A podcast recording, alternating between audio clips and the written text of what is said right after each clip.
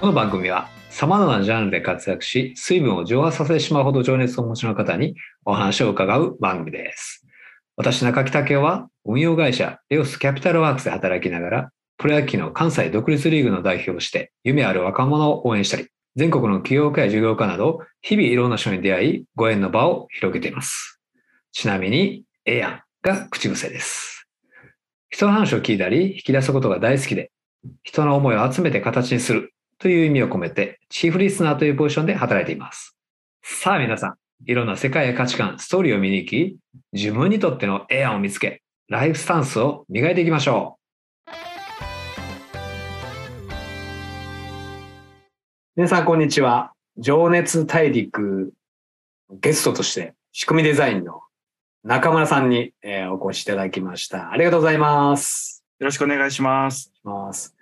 私ね、中村さんとは実はリアルであったのはイベントそうですね。なんですね。はい。はい。ジャパンチャレンジゲーチットって言ってですね、東京だけでなく地方でも素晴らしい会社があって、まあ、そういう会社がどんどんどんどん上場して、えー世の中に幸せをね、広げていければいいかなっていうような思いを込めたプレゼン大会で、そこで中村さんが、まあ、福岡代表みたいなね、形で そうですね。はい。えープレゼンしてもらったんですけど、それまでも何度か、まあ、オンラインではお話しさせていただいてましたが、本当に中村さんの情熱が、まあ、情熱っていうよりすごい楽しんでるところが私は大好きで、ああ、ありがとうございます。はい。で、まあ、こういう方が作る会社であったりサービスっていうものが広がっていくと素敵だなっていうのが一番初めの第一印象うんでしたので、あの、まあ、そもそも中村さんがなんで起業したんやっていうところをですね、自己紹介含めてお話しいただきたいなというふうに思ってます。はい。あの、そうですね。えっと、まず自己紹介をさせていただきます。えー仕組みデザインという会社をやっています。中村俊介と言います。福岡で、えー会社をやっています。あの、まあ、今やっていることっていうのは、スプリンギンっていうですね、ノーコードでスマホとかだけでゲームが作れちゃうような、そういいうアプリ、プラットフォームっていうのをやってるんですけど、はい。会社自体は実はもう18期になります。ああ、18期。17年ですね、今。あ2005年に立ち上げたんですけど、大学院を九州芸術工科大学っていうど。ところで、まあ、今9大なんですけど、僕最後の芸工大の博士なんですよね。なるほど。そうなんです。だからそれで博士を芸術工学っていうちょっと変わった芸術と工学をどっちも混ぜるような、まあメディアートとか作ってたんですけど、そういうので博士を取って、で、そのまんま次の年に会社を作ったっていう、そういう状態でもう、あの、もう何やるかがもうはっきりしてない段階でメディアートとかを世の中に何かやれないかなみたいな感じで会社作っちゃったっていう。あ、そうなんですか。はい。へえ。それは、あの、ってことはもう、仲間と一緒に作ったっていうふうに聞いてますけど、そうですね。なので芸術、芸工大のはい。後輩たちですね。あ、後輩の方々なんですね。そうです、そうです。でも後輩の方々もあれ、え、役員の人々みんな中村、中村、中村なんですえっと、そうなんですけど、あ一人はですね、あの、芸工大の後輩で。同じ研究室の後輩で、もう一人の中村は、あの、僕大学が実は名古屋なんですけど、はい。名古屋大の友達です。なるほど。たまたまなんですか？たまたまなんですよ。あの、血縁関係は全員ないんですけど、たまたまなんか名字が全部中村になっちゃったっていう。そうですよね。代表の中村さんはじめ、お二人の取締役も中村ですよ。そうなんです。もうあの、よく兄弟会社ですかって言われるんですけどね。そうですよね。はい。繋がってないんですっていう。ただまあ、クリエイターというか、まあ、技術者の皆さんで創業したっていうことでいいですか？えっと、そうですね。あの、まあ、デザイナーとエンジニアと両方ですね。うんうんうん芸工大って、あの、まあ、そう、どっちもやってる会社、会社じゃない、どどっちもやってる学校なので、はい。なので、そこからまあ特に僕がいたのは、あの、デザインのところで、博士取ってるんですけど、研究テーマがユニバーサルデザイン。なるほど。なんで、ユニバーサルデザインっていうのは、あの、まあ、健常者とか、障害者とか、いろんな状況の人たちが、どうやって、まあ、ちゃんと情報を得られるかっていう、まあ、そういうので、よくあの手すりとかスロープとかはい。考えられたりするんですけど、まあ、僕がやってたのはその特に情報の部分だったので、で、まあ、やっぱそういういろんなハンディキャップだったりとか、いろんな状況の人がどうやったら楽しく情報を得られるかみたいなことをメインでやっていたので、なるほど。音と絵との組み合わせをセンサー使ってどうやって情報化してあの人に返してあげるかみたいなそういうふうなことを研究したりとかしてたんですよね。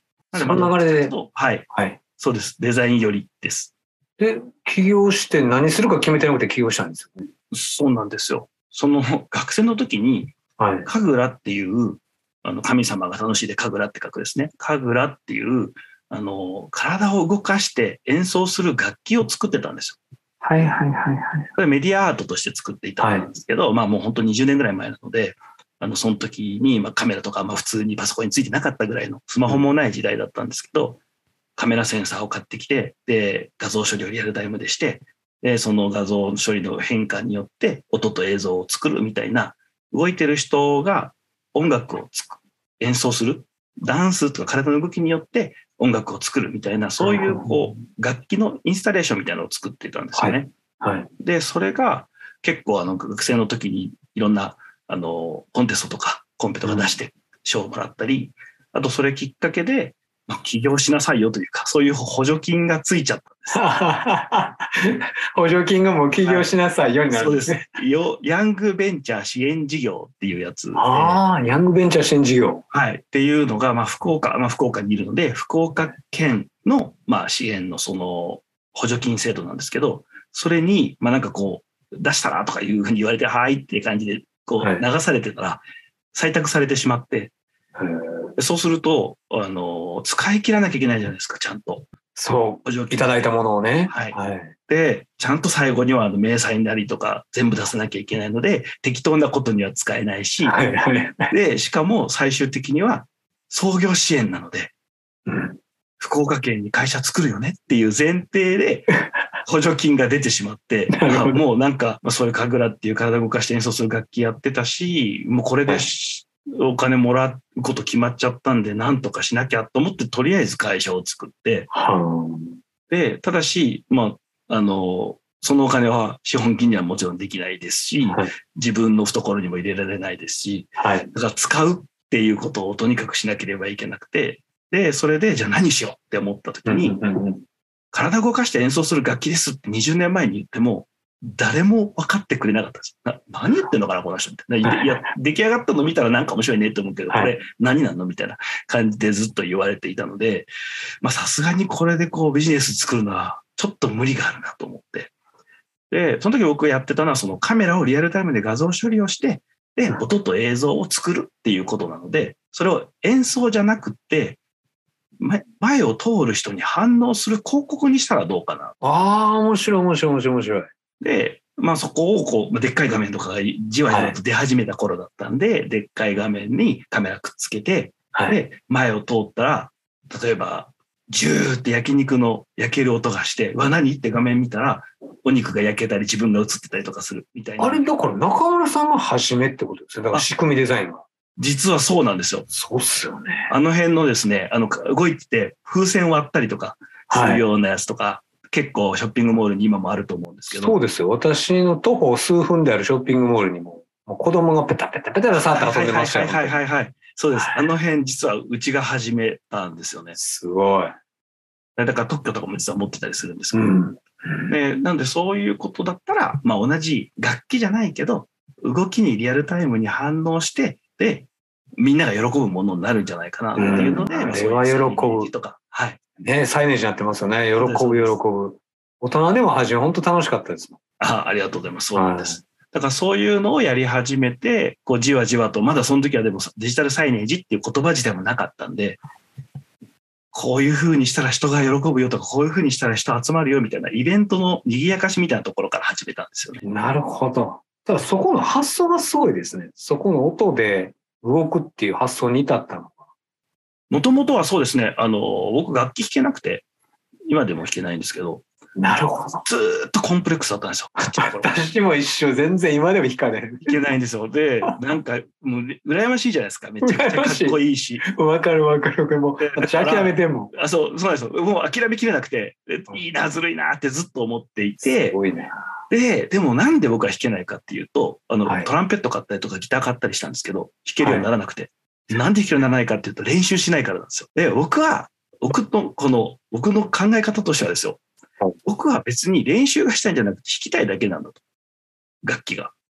なるほど。で、あの、まあ、それは普通の楽器弾いてる人からしたら、え、何言ってんのみたいな。何言ってんの話。そうそう、話だけど。僕は別に練習はしたくない。でも面白い。って思った時に、練習しなくても弾ける楽器ってなんでないのかなと思って。まあ、それは当たり前なんですけど、だけど、その視点ですよね、でも。はい。うん。そこをテクノロジーとデザインが上手にカバーできるんじゃないのって、まあ、そのい時。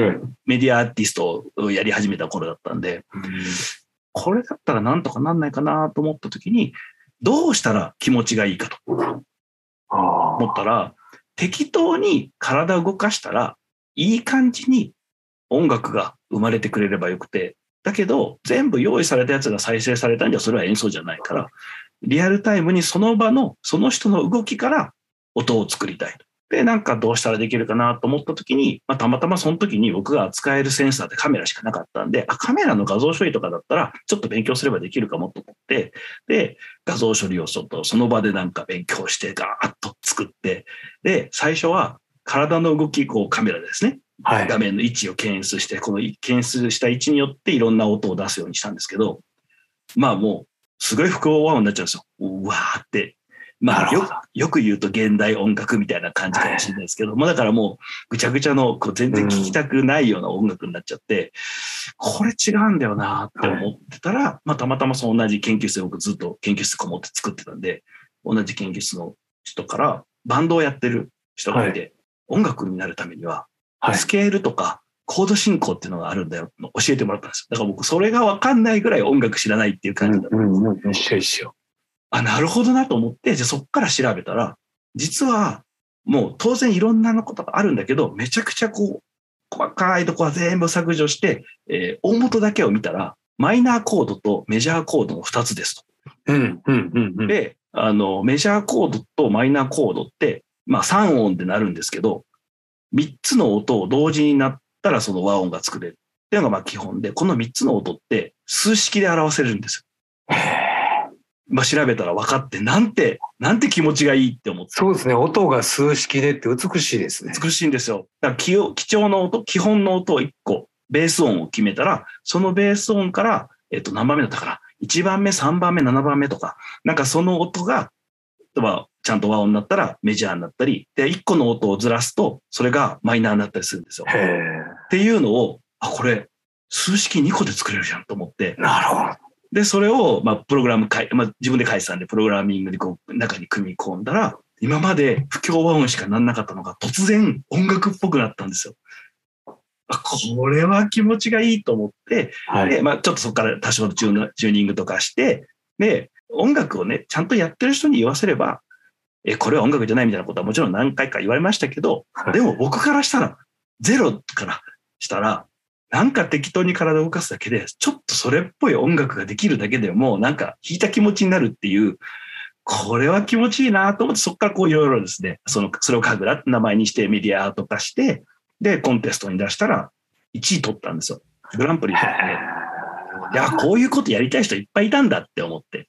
で、そこからまあ特許出して、取って、出して取ったりとか、あの、まあいろいろこう、それをベースにいろんなことをやり始める。ってところから、まあさっきみたいな企業につながったんですね。なるほど。なんか、メディアアーティストの仕事がよくわかりました。うん、で、で、その、神楽をきっかけにではないですけど、まあ、様々な作品を1500、そうですね、子供1500こはい。ね、世の中に編み出してきたっていうか、生み出してきたはい。と思うんですけど、その中で、うんあの、今、御社のメインである、はい。あスプリンギンの方、はい。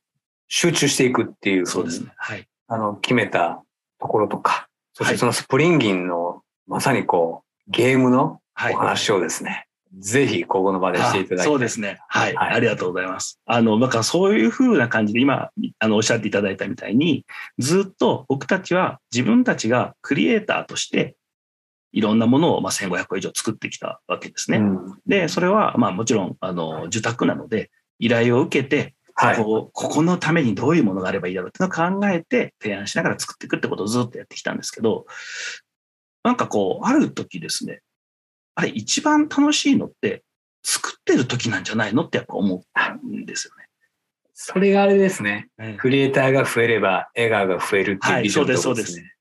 で、結局僕らは、まあ、当然作ったものをみんなに喜んでもらってるし、それ自体はいいことだし、みんな喜んでるんだけど、でもその様子を見てこちらは当然嬉しいし、うん。じゃあ、なんだったらその、どういうものを作ったらいいかなって考えるときももちろん楽しいし、ってなったときに、人間の欲ってまあ三大欲求あると思うんですけど、四、つ目何ってなったら、きっとこれは想像だなと思って、ははは。想像力っていうのがあって、これが満たされると当然、まあ、人あの欲なんて気持ちがいいし、うん。かつ、これがあったんで人間って進化してきたんだなって思ったんですよね。想像力ですか？想像力ってそうです。作り出す方の想像力ですね。なるほどですよね。うんなんかその想像するっていうのがやっぱ欲としてあって、で、作りたい。ほっといても作るじゃないですか、子供たちとかも。うん。で、それをさらに他の人に喜んでもらったらもっと嬉しいみたいなところに、まあ承認とかにもつながってくるんですけど、でもやっぱ作ることそのものが一番楽しいなと思った時に、ずっと僕らが作ることをやり続けちゃったら、みんなが作れないじゃんと思って。なるほど、なるほど。そうか、そうか。自分たち楽しいけど、もうちょっとこの楽しさを。みんな作ってほしい。そうです、そうです。なるほど、なるほど。じゃあそうなった時に僕らはたまたまいろんな、あの幸運が重なって、はいそういう作品を作って世に出すっていう仕事をやっていましたけど、だけど、な、なんでみんな作るのやめちゃったんだろうと。ちっちゃい頃みんな作ってたのにって思った時確かに、一つはまあもういっぱいいろんなジャンルによって違うんですけど、特に僕らがやってたことって、新しい体験を世の中に生み出すことが楽しいと思ってやっていて、で、そのためには、あの、絵も音も必要なんですけど、やっぱプログラミング大事なんですよね。あプログラミングっていうものがあるので、まだデジタルっていうツールを手にしたんで、今までにないものが生み出せる。で、それを実現する手法としてプログラミングっていうものがあると。あ。うん。だけど、プログラミングが逆に言うとボトルネックになってて、うん。みんなここで挫折するというかですね、嫌になっちゃうわけですよ。先ほどの楽器の練習もそうなんですけど、結局、先に頑張んないと、スタートできないっていうのが、やっぱり問題なんじゃないかなと。うん、そうですね。だからそのためには、まあの、まあうちの会社のですね、あの、行動指針にもなってるんですけど、敷居を下げることが大事だと。うん。で敷居を下げることをするためには、プログラミングなんて勉強しなくたって使えるんだっていう状況にしてしまえば、とりあえずみんな作るんじゃないかなと。で、思った時に、まあ、やっぱりそのプログラミングどうしたら感覚的に簡単に気持ちよくこう楽しく作れるようになるんだろうか、使えるようになるんだろうかって思った時に、まず文字のせいだと思ったんですあ、よ。文字言。葉、文字言葉がうんまず何かをする前に文字とか言葉とか文法を覚えないと始められないっていうことが、もう最初の敷居を上げてるなと。だから文字を使わないようにしようと。で、もう一つは僕ら、まあもちろん僕ももともとプログラマーやってましたし、はいうちのメンバー、あのハイパー、スーパープログラマーが何人もいるんですけど、うんやっぱプログラマーとして何が嫌かというと、エラーなんですエラーって何かというとですね、人間とコンピューターのコミュニケーションの失敗なんですあ。なるほど、なるほど。僕らがこうガーッと、プログラマーがですね、はい。書いたやつをこうさ走らせようともしたら、ちょっと何言ってるか分かんないっすって言われてるみたいな感じなんですよ。機械から。ムカつくじゃないですか。嫌だなと。で、もう本当にこう、でもなんで動かないのか分からんみたいなのをずっと探すっていうのが、まあ、バグ取りだったりとか、うん。機械に対して切れてしまうわけですよね。っていうことをするっていうのが、まあ、プログラマーの仕事の大部分を占めたりとかしちゃうんですけど、はい。これはエラーのせいじゃないかと。僕らのせいじゃないと。うん。もうエラーなんかなくなればいいのにと思って。なので、プログラミングの言語の手法として、エラーが存在しないっていうにしようと。言語が存在、あ、言語じゃ言葉か。言葉は存在しないっていうのと、エラーが存在しないっていう前提でそうです。動いたんですで、だけど、思う通りの作品は作りたいんで、ね。うん。がそれは作るようにしてる。すそわがままな。う。そうです。わがままなんです。で、しかも、まあ、最近は、あの、スマホでも、こう、メインでやってる人多いですけど、その時やっぱ、タブレットで完結したかったんですよね。うん。パソコンじゃなくて。うんなんで、キーボードはもう文字もなくしたらキーボードなくてもいいじゃん。ってなったら、もうタッチパネルだけでプログラミングができちゃえば、もう本当に気軽に寝ながらプログラミングもできるかもしれないし、移動中にこうピピピってやったりできるかもしれないし、ってなったら、作ること楽しいがそのまま趣味になれるじゃないですか。そうですよね。なんか多分、これ聞いてる人とかも、え？あの、アプリ入れてたり作品見てる人は分からんでもないんですけど、うん聞いてると、え、中村さん何言ってんねんなと思うかもしれないですけど、でもこれ、意外と本当に子供たちも楽しんでやってるんですよね、これ。そうなんです。だからそれを実現するために、そのスプリンギン作るときに、あ文字の代わりにアイコンを使おうと。で、うんアイコンは、まあ、やっぱりアイコン、このアイコン何意味すんのってことは多少学習はゼロではないんですけど、はい。だけど、まあ、ある程度こう、生まれ育ってきた中で、イメージできるものをメタファー化しているので、自然現象とか物理現象とかですね、そういうものをそのまんまアイコンとして使うと。うん。いうことをしてるんで、まあ、あの、ゼロではないにけど、ほとんどこう、なんとなく感覚的にやれるように、それでできて。で、かつ、あの、構文っていうものをなくしたので、アイコンの組み合わせを作っていくことで、あの、プログラムを書くんで、そうするとエラーが出ないんですよ。間違いっていう概念が存在しないんで。あそそもそも、そうそ。もそもそうか、設計思想の中にはい。間違えるという概念を入れてないわけです。入れてないんです。そうなんです。あ作ってる側からすると、思った通りに動かないことはあるんです、当然いっぱい。はいだけど、それはエラーじゃないですよ。思った通りに動かないだけなんですよ。上手に伝えられてないだけであって、あの何言ってるか分かんない人じゃなくて、言われた通りにやったけど、結果が違いますなんですよね。うんで、それが結構こう感覚的にやれるようにしたことで、あの、面白い効果としては、いや、思ってたのと違う動きなんだけど、こっちの方が面白いわとかが出たりするわけです。正解があって、それを見つけるための方法じゃないので、何かが作りたい。で、作りたいのになんとなくほわっとイメージがあると。で、それを形にする方法として、まあ、アイコンの組み合わせだったりとかっていう、まあ、新しい、まあ、ノーコードってまあ言われたりしますけど、そういう手法でプログラムを書いて、で、あの、動くような作品にしていくみたいな過程なので、そうすると、こう、感覚的に思ってたのと違うけど、より面白くなったからこっちに行こうみたいな形ができたりするんですよね。なるほどね。なんかやっぱりそれを子供たちが、あれ見てますと、やっぱりこう、自分で作品を上げて、はい。でそれを他の人に見てもらい、うん。で、評価されるっていう仕組みが、はい。その、やっぱり Springin' にあることも、すごく私はポイントかなと思ってるんですよね。そうなんです。あの、実際ですね、最初の Springin' 作って、まあ、そのコードをめちゃくちゃ簡単に、プログラミングを簡単にした後に、リリースする際に、絶対マーケット欲しいってやっぱ思ったんですよ。あで、これはもう僕らがずっとクリエイターやってたからなんですよね。などういうことかっていうと、その、はいは僕ら作品作るんですけど、使う人がいなかったら意味がないんです。あ、なるほど。だからクリエイターの仕事って作って届けることなんですよ。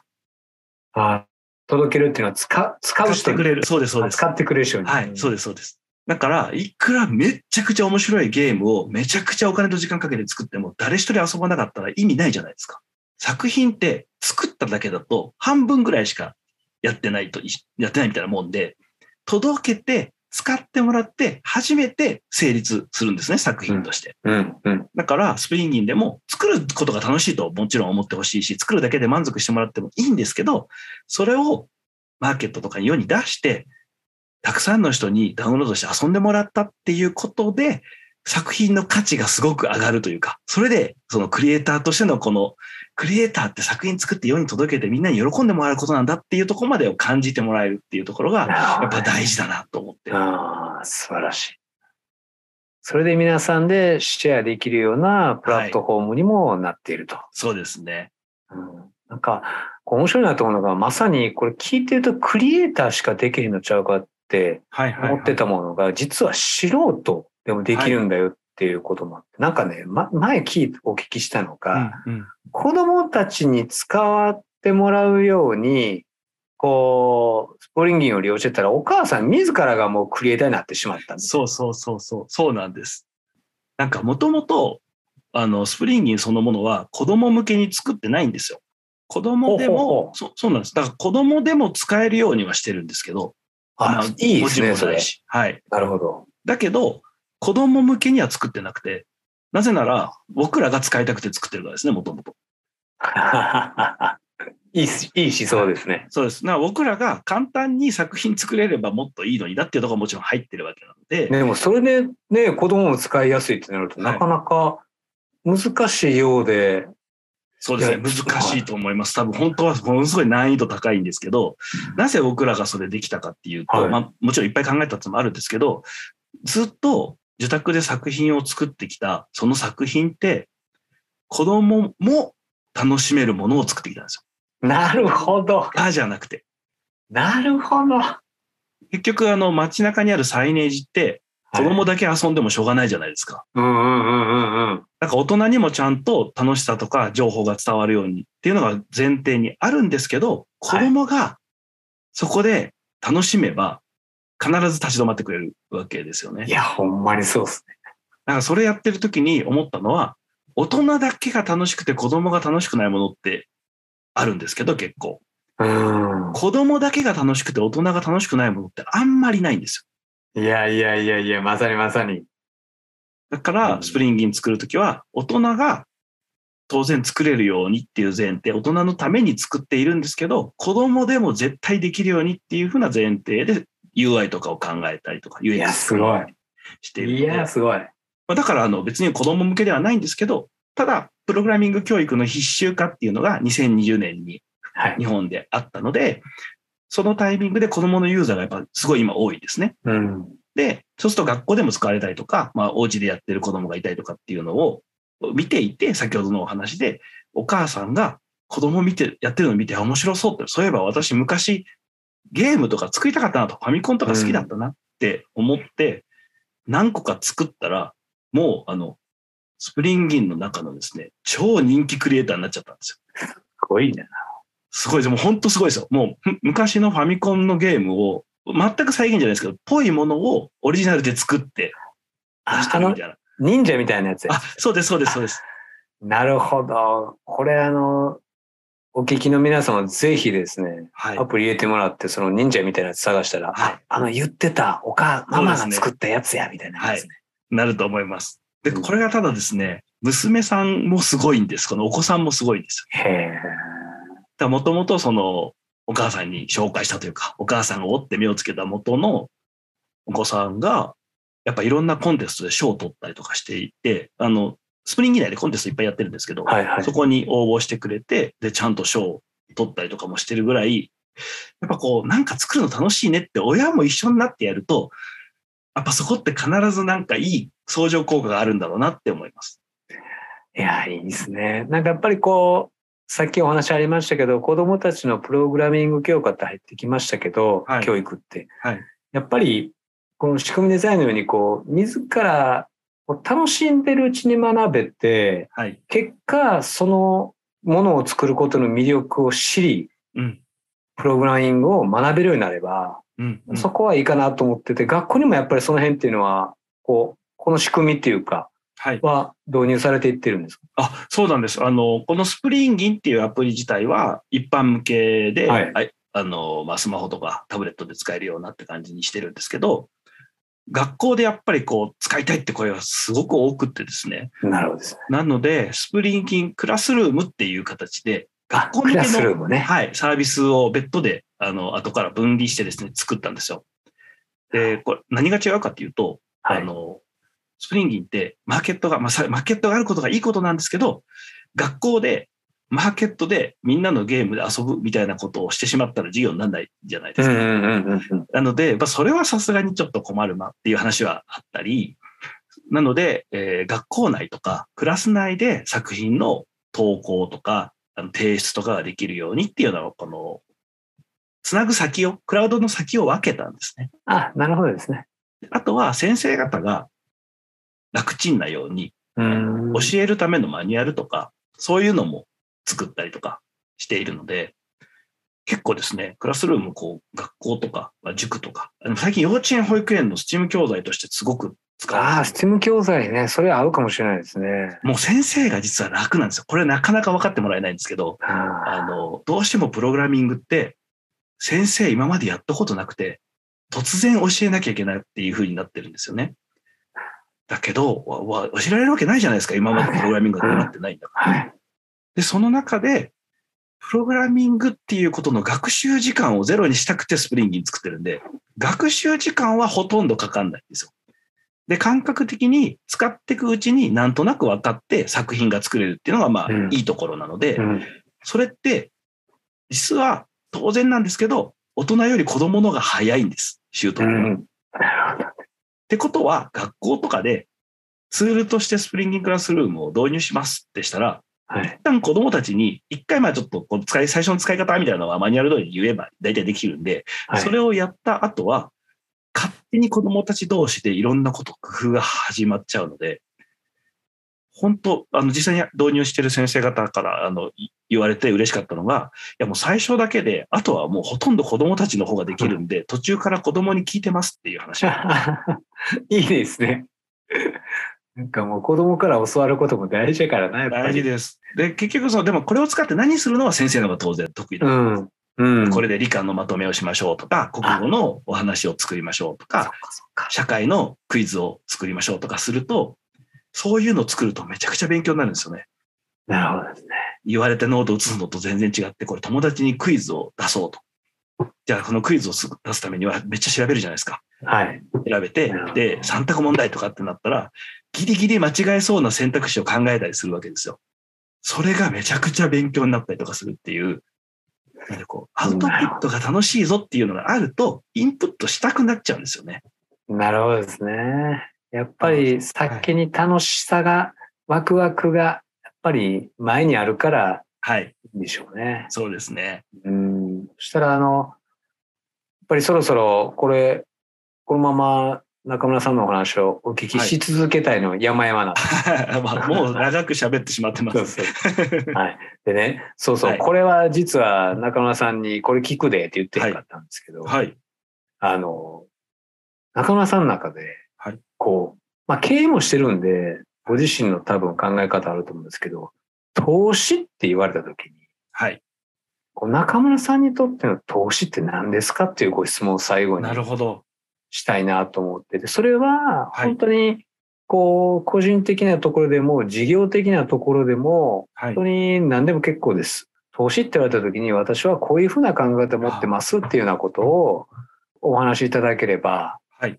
面白いかなっていうふうに思ってますので。やっぱ投資っていう時に、あんまりこう、お金をどこに入れてとか、株式をどうしてっていうよりも、はい。どちらかというと、将来、未来を楽しくするために、どこに今、はい。リソースを突っ込むか、みたいなイメージのが強い。なるほ。ど。自分のリソース、アセットをどう突っ込むかみたいそうですね。まあ自分もそうだし、会社もそうだし、な。はい。何でもそうなんですけど、そのリソース自体は、お金もそうだし、時はい。間もそうだし、はいそ。の能力もそうだと思うんですけど、だからそういうものを今、どこにと突っ込むか、まあだから投資するかによって、将来のこう、先がいろいろこう分かれていくというか、はい見えていくというのはイメージがあるので、僕ですね、あんまり、あの、目標に向かって突き進むって得意じゃないんですよ。はい。はい。はい。で、なんかこう、ここを目指していくぞみたいなのをバーンって立ち上げて、そこに向かってガーっていくのって、実はあんまり効率が良くないんじゃないかなと思って。それよりも、あの、ディレクション方向とかは大事だと思うんですけど、はい。ディレクションめちゃめちゃ大事ですね。方向は一応ちゃんと見るんだけど、ゴールはつけない。こはっちの方角がいいよっていうことだけ自分たちで決めて、自分で決めて、い。はい。それを、この今、一番自分たちが持っているものを、どういうふうに使ったら、そこに行くのが一番、まあ、僕の場合はどうしても楽しいかとか考えちゃうんですけど、楽しいと楽って同じじゃないですか。うん。うん。あの字僕大好きで、座右の銘とか言われたら大体楽っていう感じ書くんですよ。はい。はい。あれって最高ですよね。楽して楽しいんですよ。そうですね。だからどうしたら楽して楽しい状況が作れるかっていうのを方向だけちゃんと定めた上で自分たちの持ってるリソースを突っ込むっていうことが投資っていうなんかイメージがありますね。ああ、いいですね。本当に。うん。そういう意味を込めてリソースをどう突っ込むかっていうね。はい。いやー、いい言葉いただきました。ありがとうございます。いやー、ありがとうございます。やっぱり、あの、いろんな経営者あーとか、いろいろご経験なさった方の、その、自分なりの投資っていう観点って聞いてて、改めてね、あの、勉強になるなっていうふうには思いました。はい。